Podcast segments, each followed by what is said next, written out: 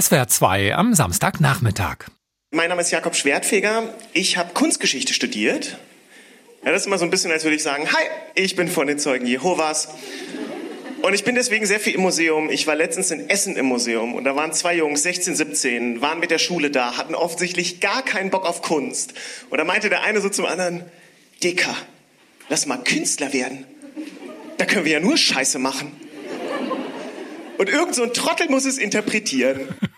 Und dieser Trottel ist Jakob Schwertfeger sehr gern, denn er tritt mit seinem ganz persönlichen Blick auf die Kunst und die Kunstgeschichte seit Jahren sehr erfolgreich als Kunstcomedian auf Bühnen in der ganzen Republik auf und bespielt sein Videoformat auf YouTube, Instagram und TikTok. Jetzt hat der Kunsthistoriker, der seine sichere Stelle im Frankfurter Städelmuseum aufgegeben hat, um Comedian zu werden, das Buch Ich sehe was, was du nicht siehst und das ist Kunst rausgebracht. Eine Ausstellung zwischen zwei Buchdeckeln Stellen, wie der 35-Jährige sagt. Ich habe dieses Buch mit ganz großer Freude verschlungen und freue mich sehr, dass wir jetzt drüber reden können. Hallo lieber Jakob Schertfeger und weil wir uns schon eine Weile kennen, bleiben wir beim Du. Lieber Jakob, warum ist das Buch eine Ausstellung? Ähm, weil ich finde, dass es einfach ein schöner Rahmen für ein Buch ist. Ich habe einfach die Intention gehabt, ich will, dass Leute sich für Kunst begeistern. Und dann habe ich gedacht, ey, ich packe in dieses Buch alle Werke, die ich großartig finde und dann dachte ich, warum mache ich daraus quasi keine Ausstellung? Und jedes Kapitel ist ein Raum. Und ich würde so weit gehen zu sagen, also wenn du durch diese Ausstellung gegangen bist, hast du Bock auf Kunst. Wie hast du denn die Ausstellung gehängt? Thematisch, nach Künstlern oder Epochen? Nee, eher nach so Themen. Ja, zum Beispiel das Thema, wie entsteht ein Meisterwerk? Ja, warum ist die Mona Lisa das bekannteste Bild der Welt? Das ist ein Kapitel. Oder abstrakte Kunst haben viele Leute keinen Zugang zu, sagen viele Leute, äh, kann ich auch. Und da habe ich eben versucht zu zeigen, nee, abstrakte Kunst ist super spannend und versucht Zugänge zu schaffen. Also irgendwie sind die Kapitel eher thematisch einfach und ich versuche hauptsächlich mit Vorurteilen über Kunst aufzuräumen und ja, mein Herz schlägt einfach für Kunst und das habe ich in dieses Buch gepackt. Du hast gerade die Mona Lisa schon erwähnt, mit der fängt das Buch an. Ihr widmest du den ganzen ersten Ausstellungsraum. Wofür steht die für dich und welche Geschichten erzählst du darüber? Naja, die Mona Lisa steht wahrscheinlich für Kunst. Ne? Also sie ist mit Abstand das bekannteste Werk der Welt und ich persönlich finde sie nicht so dolle. Und ich glaube, das geht vielen Menschen auch so. Ja, die Mona Lisa ist so ein bisschen im Louvre, ja, die ist irgendwie wie so Essen in teuren Restaurants. Sie ist hauptsächlich einfach klein. Und ich versuche genau daran zu erklären, dass es eben sehr, sehr viele Faktoren gibt, die dazu führen, dass ein Werk berühmt wird. Die Mona Lisa wurde ja geklaut. Und das hat sie vor allem so berühmt gemacht. 1911 wurde die geklaut. Und mit diesem Raub beschäftige ich mich viel. Oder viel mit Künstlerinnen und Künstlern, die die Mona Lisa aufgegriffen haben. Zum Beispiel Sophie Matisse ist eine Künstlerin, die hat ein sehr tolles Werk gemacht. Da ist nur der Hintergrund der Mona Lisa. Die Mona Lisa fehlt und das Werk heißt Be Back in Five Minutes. Sehr lustig. Dann erklärst du darin eben auch doch viel Inhaltliches, nämlich zum Beispiel, warum man mhm. immer das Gefühl hat, dass die Mona Lisa einen anschaut, egal aus welchem Winkel man drauf guckt. Ja, weil sie nämlich eigentlich schielt. Also die Mona Lisa hat einen ziemlichen Silberblick drauf und deswegen denken wir immer, sie würde uns ähm, mit dem Blick verfolgen. Und ich versuche, glaube ich, in dem gesamten Buch äh, eben genau, was du sagst. Ich versuche komplexe Sachen zu erklären, aber eben durch Stories durch Anekdoten, durch lustige Geschichten und vor allen Dingen viel durch Humor. Weil das ist das, was meiner Meinung nach in der Kunstwelt fehlt, dass man auch einfach mal lachen kann. Und das habe ich mich bemüht, ein unterhaltsames Buch zu schreiben, das irgendwie Kunst und Entertainment zusammenbringt. Und da zumindest du es verschlungen hast, ist es ja zumindest einmal gelungen. Du schreibst in dem Buch zum Beispiel, eines der besten Kunstwerke, das du je gesehen hast, war ein leerer Raum. Warum? Weil ich es einen starken Satz fand. Weil ich finde, wenn du ein Kunstbuch anfängst und der erste Satz ist eines der besten Kunstwerke, das ich gesehen habe, war ein leerer Raum, dann habe ich deine Aufmerksamkeit hoffentlich. Ja, das war ein Werk von Juan Munoz. Das habe ich im MoMA in New York gesehen. Und zwar war das ein schwarzer Raum, da war so ein kleines Mauseloch in die Fußleiste. Und da kam so Licht raus und da dachte ich, ja, komm, also Gott, ist das langweilig. Und dann ertönte die Musik von Tom und Jerry, von dieser Cartoonserie.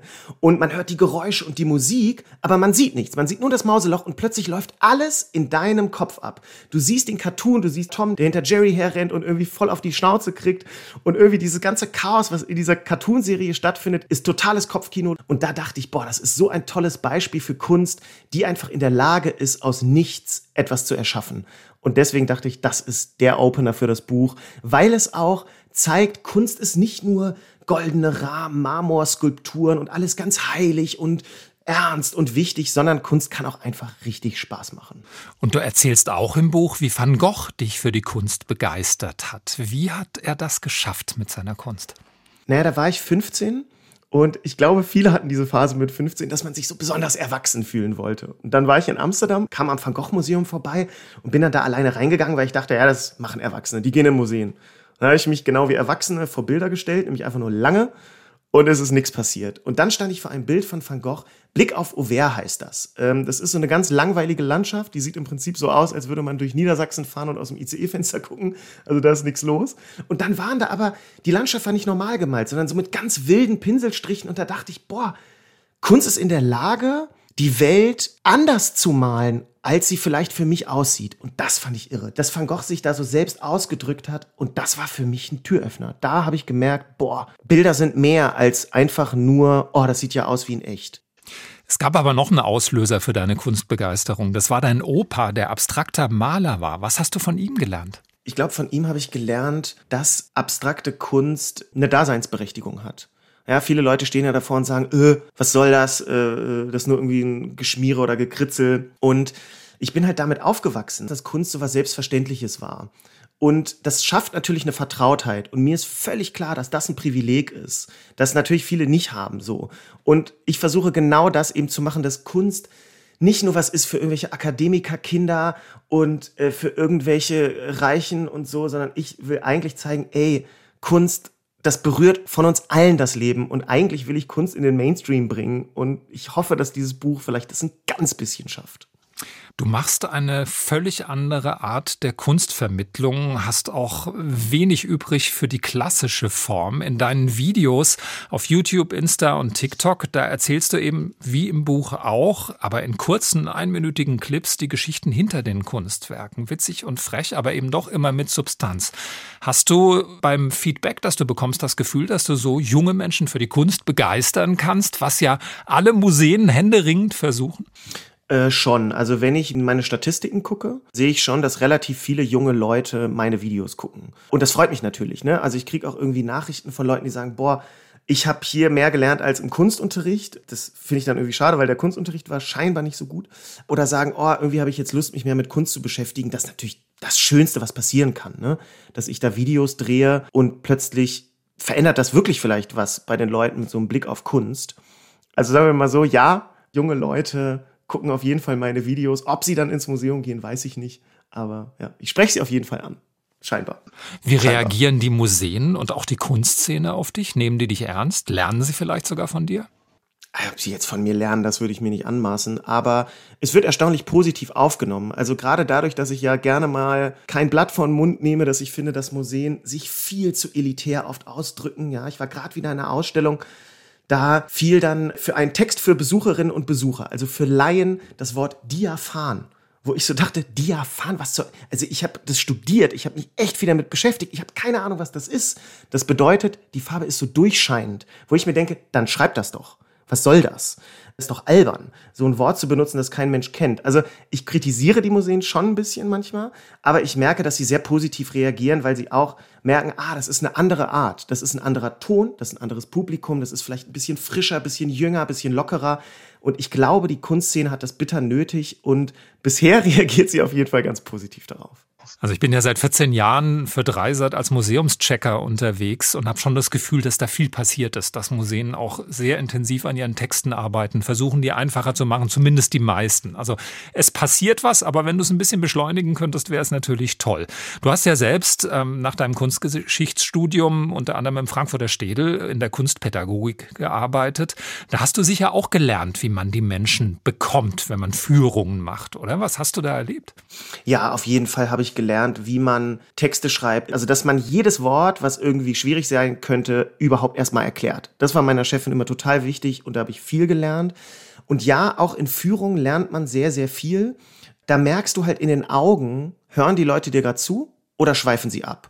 Und ich habe gemerkt, das, was hängen bleibt, sind die Stories. Die Leute interessieren sich nicht dafür, dass Yves Klein blaue Bilder gemalt hat und da versucht hat, die monochrome Malerei in die Kunst zu kriegen, bla bla bla.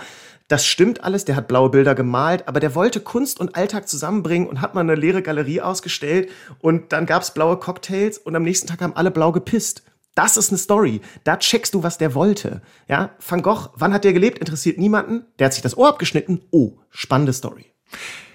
Wenn du jetzt den Museen einen Tipp geben könntest, damit sie mehr und neues Publikum anlocken können, die versuchen es ja alle auf die unterschiedlichste Art und Weise, was würdest du ihnen raten, außer anderen Texten? Traut euch mehr Humor. Seid euch nicht zu fein für Entertainment. Die Leute haben Bock auf Entertainment. Nehmt euch nicht ganz so ernst. Aber ey, ehrlich gesagt, solange sich Museen noch so ernst nehmen und wenig mit Humor arbeiten, habe ich einen Job als Kunstkomedian. Insofern ist das alles okay. Und was rätst du den Kunstmuffeln? Wie sollen die sich einen Zugang zur Kunst verschaffen? Außer dein Buch lesen natürlich. Lasst euch nicht abschrecken von der Kunst, lasst euch von den Texten nicht abschrecken und erwartet nicht von einem Museumsbesuch gleich, dass das jetzt alles verändert. Denn wenn ich in ein Museum gehe und rausgehe und sage, boah, ein, zwei Werke waren gut, dann ist das viel. Also man muss im Museum nicht alles toll finden. Es reicht, wenn man sich so ein paar Sachen raussucht. Ich finde, Museen sind einfach wie so ein All-You-Can-Eat-Buffet mit wahnsinnig vielen Ideen. Und dann suchst du dir halt die raus, die dir Spaß machen. Und das ist, glaube ich, einer der ersten Schritte. Wie gehst du denn in ein Museum? Ähm, liest du dich vorher ein? Bereitest du dich vor oder gehst du ganz unvoreingenommen? Ich gehe einfach so rein. Ich lese nichts vorher, ich höre keinen Audioguide ich gehe einfach rein, ich lese immer die Texte an der Wand und dann gibt's ja diese Labeltexte zu einzelnen Bildern, die lese ich. Aber ansonsten gehe ich da ehrlich gesagt komplett Freestyle rein. Aber ich gucke mir, und das findet meine Mutter, mein ganzes Umfeld ist immer ein bisschen anstrengend, ich gucke mir jedes Bild an. Ich gehe nicht aus dem Museum raus, wenn ich nicht alles gesehen habe und das kann manchmal ein bisschen lange dauern.